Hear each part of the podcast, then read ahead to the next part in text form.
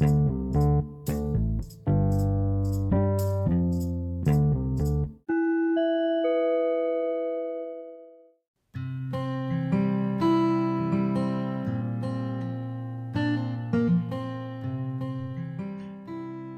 día a todos. El día de hoy vamos a hablar de un tema muy importante para nuestra salud mental.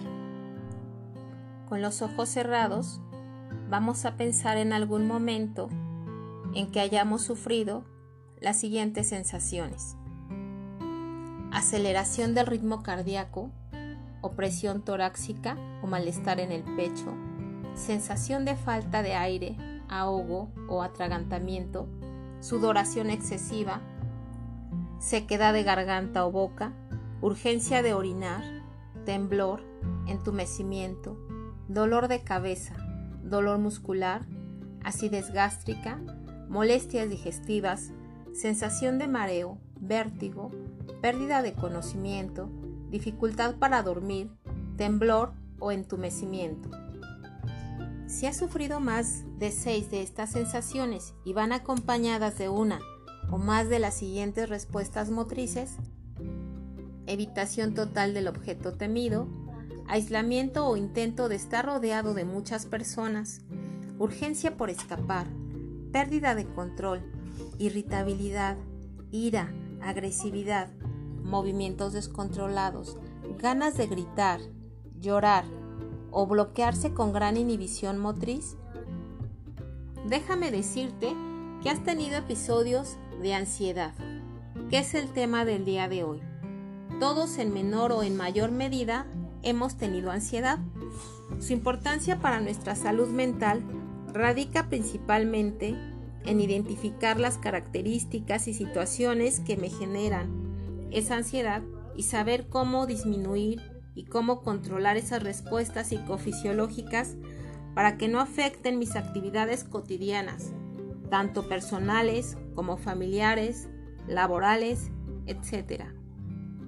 ¿Cómo se genera esta respuesta psicofisiológica a nuestro cuerpo? Pues ante un estímulo sensorial, nuestras redes neuronales detectan el peligro.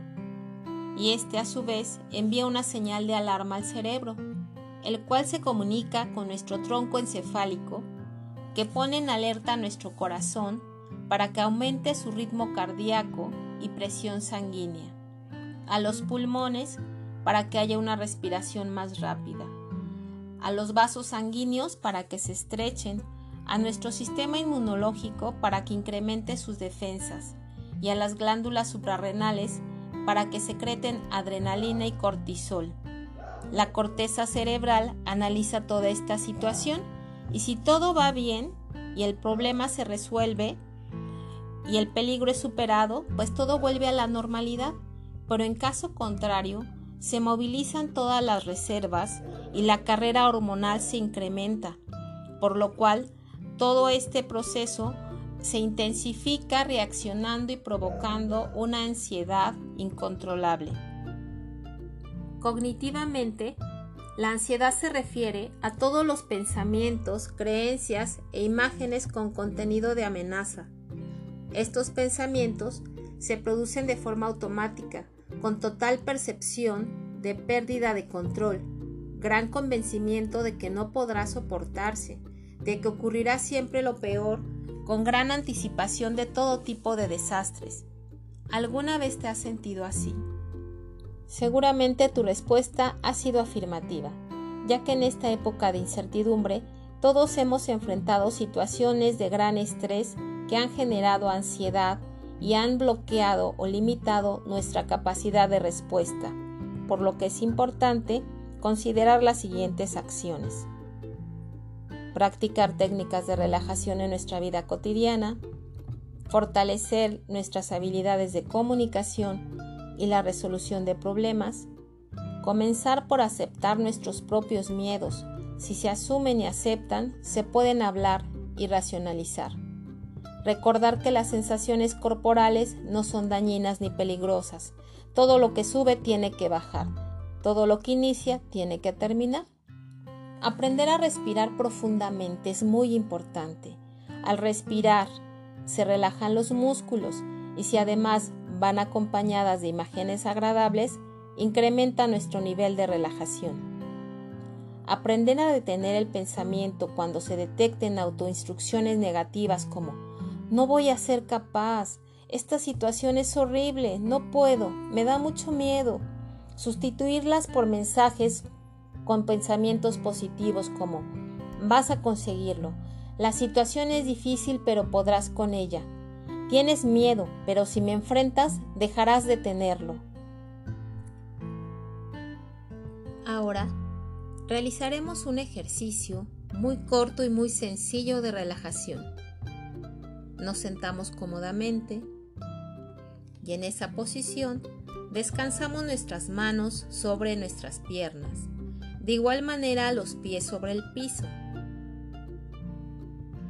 Nos concentramos durante 10 segundos en nuestra respiración. 1, 2, 3, 4, 5, 6, 7, 8, 9, 10. Dentro de nuestro campo visual, nos concentramos en tres estímulos, dos que sean muy agradables para nosotros y uno que sea desagradable.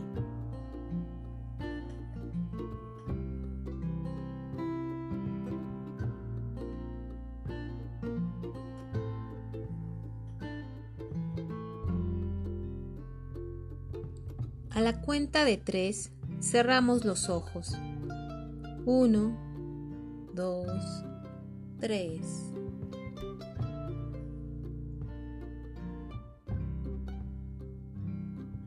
Nos concentramos en los sonidos de nuestro entorno para identificar tres sonidos. Dos muy agradables y uno desagradable.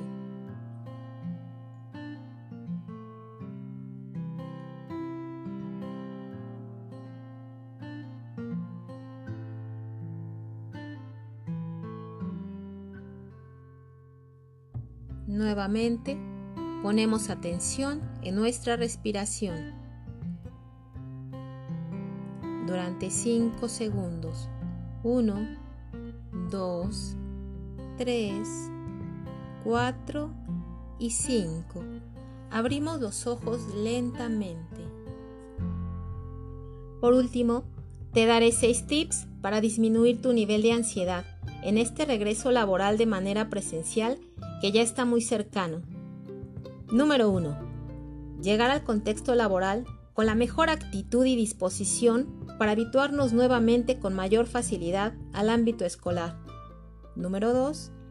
Reflexiona al término de la jornada laboral sobre lo mejor y lo peor para poder resolver y mejorar. Número 3. Realiza una rutina de ejercicio diariamente.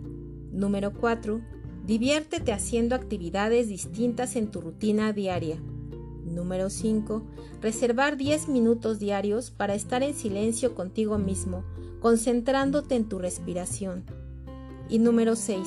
Trabaja de manera colaborativa con otros profesores para compartir experiencias profesionales.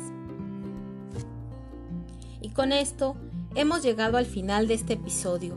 El próximo será Ansiedad de niños, niñas, adolescentes y jóvenes.